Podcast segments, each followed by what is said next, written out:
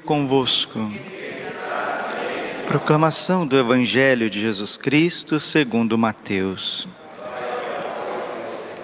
Naquele tempo disse Jesus aos seus discípulos: Vós ouvistes o que foi dito: Amarás o teu próximo e odiarás o teu inimigo. Eu, porém, vos digo: Amai os vossos inimigos e rezai por aqueles que vos perseguem. Assim vos tornareis filhos do vosso Pai que estás nos céus porque Ele faz nascer o sol sobre os maus e bons, porque Ele faz cair a chuva sobre os justos e injustos. Porque se amais somente aqueles que vos amam, que recompensa tereis? Os cobradores de impostos não fazem a mesma coisa? E se saudais somente os vossos irmãos, o que fazeis de extraordinário? Os pagãos não fazem a mesma coisa? Portanto, sede perfeitos como vosso Pai Celeste é perfeito. Palavra da salvação. Ave Maria, cheia de graça, o Senhor é convosco. Bendita sois vós entre as mulheres, bendito o fruto do vosso ventre, Jesus.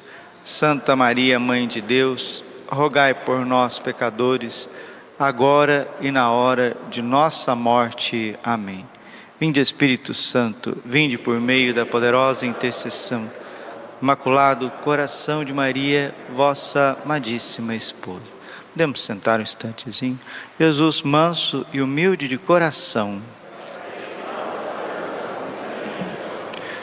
Nosso Senhor Jesus Cristo está colocando a medida para cada um de nós Sede perfeitos como vosso Pai do céu é perfeito. Mateus 5:48.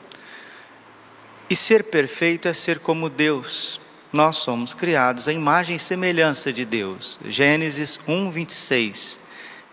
Criemos o homem à nossa imagem e semelhança. E como Deus é? Deus é santo, santo, santo. Um dia Jesus disse para Santa Margarida Maria Alacoque: Eu vou te dizer quem você é. Um poço de miséria e ignorância. Nós, pelo pecado, nos tornamos um poço de miséria e ignorância. Mas mesmo assim, Deus nos ama, mesmo assim, Deus quer nos enriquecer. Já que somos um abismo de miséria e ignorância, já temos o abismo mesmo, já temos o espaço. Somos um abismo de miséria e de ignorância. Agora é só sair essa miséria e essa ignorância e ser preenchido por Deus. Isso é a santidade. Ser perfeito, ser como Deus e ser santo é a mesma coisa. É viver da graça, é viver do Espírito Santo. E cada ser humano, cada batizado se santificará de uma forma. Hoje nós estamos celebrando a memória da primeira mártir brasileira, é uma jovem do município de Imaraí, que fica em Santa Catarina. É a famosa, graças a Deus, já famosa Albertina Berkenbrock. Ela, uma menina que nasceu em 1919 e com nove anos ela fez a primeira comunhão. Aqui está também uma predestinação de perfeição, de um caminho de santidade, um amor eucarístico. A menina já tinha um amor pela Eucaristia desde a tenra infância. E era uma pastorzinha, ela cuidava do rebanho do pai, extraviou um boi, um boi para um lugar distante, ela foi atrás do boi a pedido do pai, e um homem chamado Maneco, né, que trabalhava para a família, enganou ela, falou que era para ela ir distante, num lugar distante, e a hora que ela chegou lá, ele estava esperando ela para estuprá-la, né? Uma menina de 12 anos e ela lutou heroicamente e não consentiu. Por fim, o agressor, vendo que não tinha intento no que ele queria, bateu a cabeça da menina no chão, ela ficou meio que desacordada e cortou o pescoço. Né? Aí começou a sair muito sangue e ele acusou é, uma outra pessoa de ter feito o crime porque ele trabalhava para a família, tinha uma certa uma certa familiaridade então mais para frente ele não conseguiu, segurou, segurar todo esse, esse mal, esse crime hediondo e acabou confessando. Foi réu confesso e fez questão de dizer que a menina não cedeu, não cedeu, foi uma mártir da virgindade, da castidade. Foi degolada, derramou o sangue dela para não perder a pureza, para não perder o brilho da castidade. Hebreus capítulo 12, versículo 4. E vós ainda não tendes resistido até o sangue na vossa luta contra o pecado. Aqui está o catolicismo. Aqui está a palma do martírio unido ao lírio da pureza. E hoje, para a gente viver a pureza, nós precisamos ser como Albertina. Precisamos derramar o nosso sangue, mas muitas vezes, não um sangue cruento, mas o sangue do sacrifício de dizer não a tantas situações pecaminosas. Vejam bem que o demônio que não suporta a pureza, lá no interior de Santa Catarina, lá nas montanhas de Santa Catarina, na década de 20, consegue ir atrás da pureza de uma menina para destruí-la. Assim como Santa Filomena, Santa Cecília, Santa Anastácia, Santa Águeda, Santa Catarina de Alexandria, todas virgens e mártir. Então, quem quer viver a castidade, quem quer viver a pureza, vai ter que lutar e lutar muito, porque a carne, o mundo e o demônio, eles nunca vão dar trégua para nós. Jamais, jamais. Não tem ninguém que vive a castidade com muita tranquilidade. Não existe.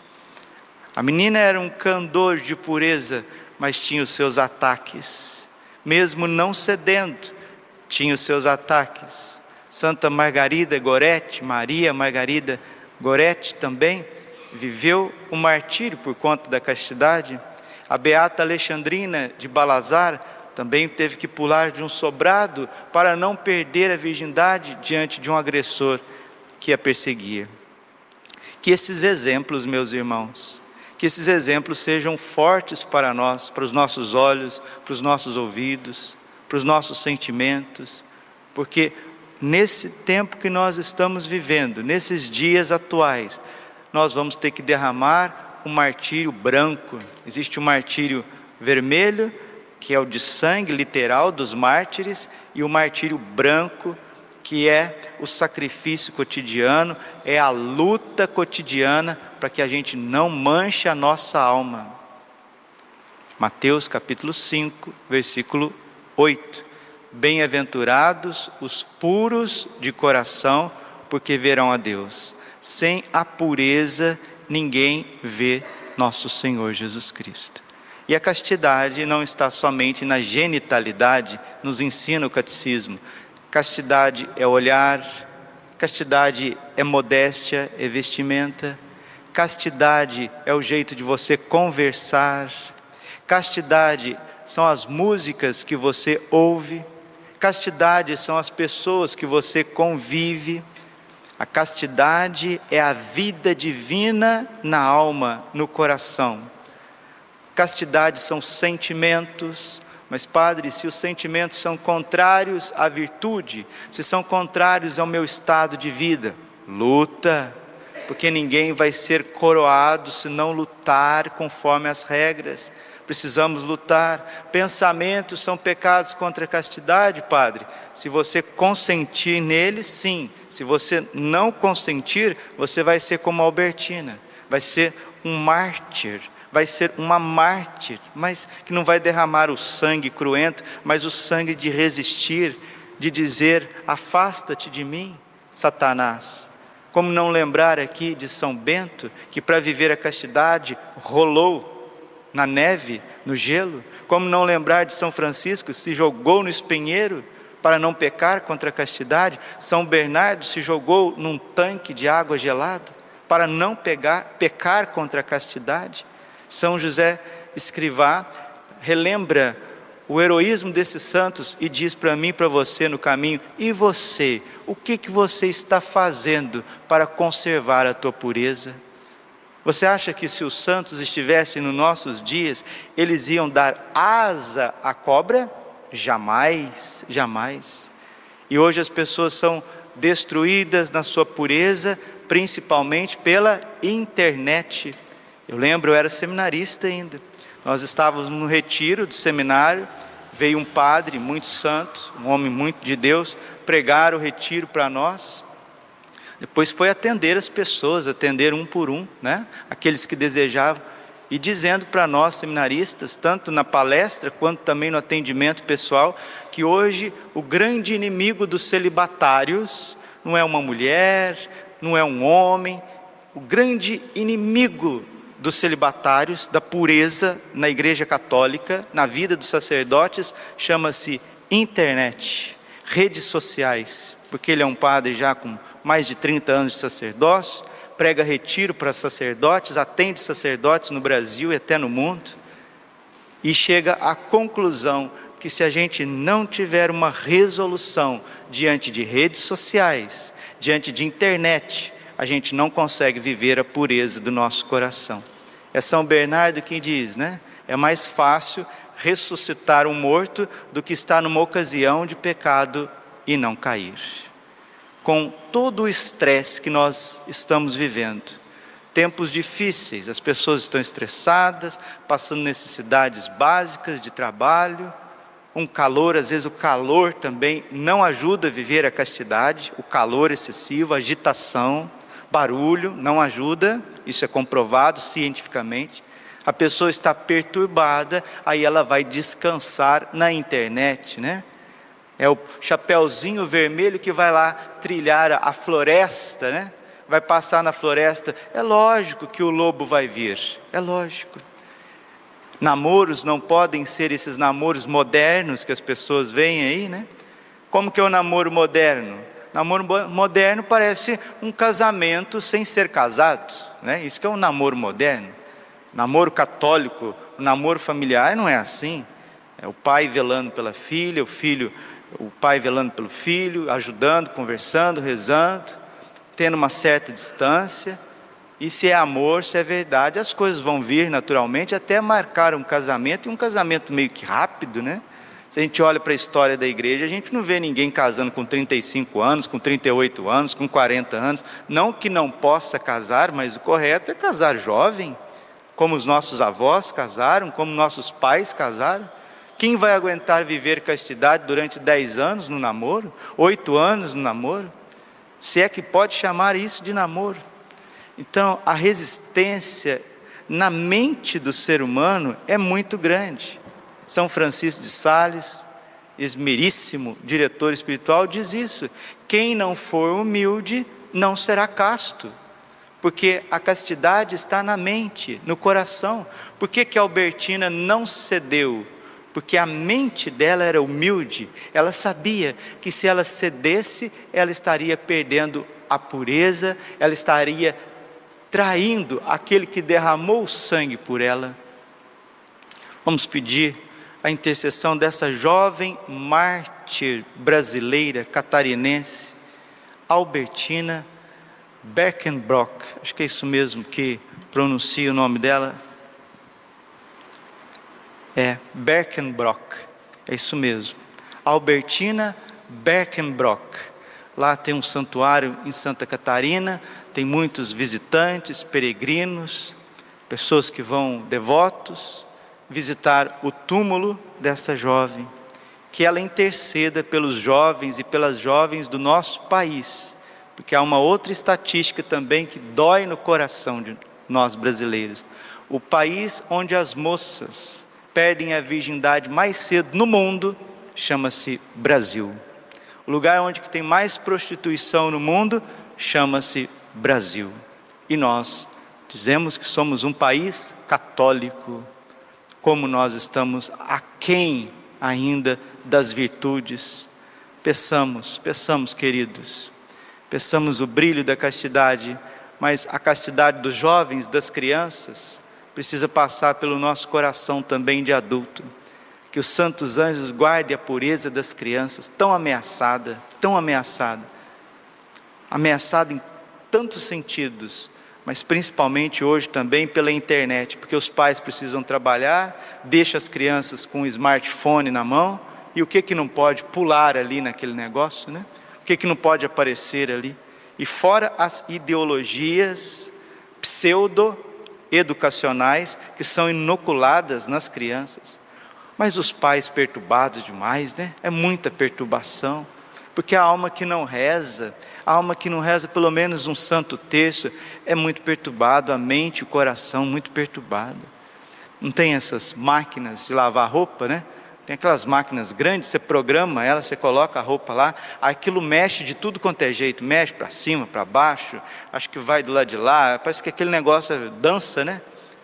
Parece que tem horas que nós estamos dentro de uma máquina de lavar, né? A sociedade parece que é uma máquina de lavar, joga a gente para lá, joga a gente para cá, puxa daqui, joga dali, cobra de lá, cobra daqui, cobra de lá. Meus irmãos, quem que vai aguentar viver pureza nesse mundo? Heroísmo, heroísmo. Ainda mais carregando a tua faca no bolso, né? aquilo que vai te matar, te levar para o pecado, para o inferno, que é o celular. Falo que as pessoas levam o seu, o seu objeto de tortura no bolso. Nossa, padre, o senhor é muito exagerado. Eu sou exagerado?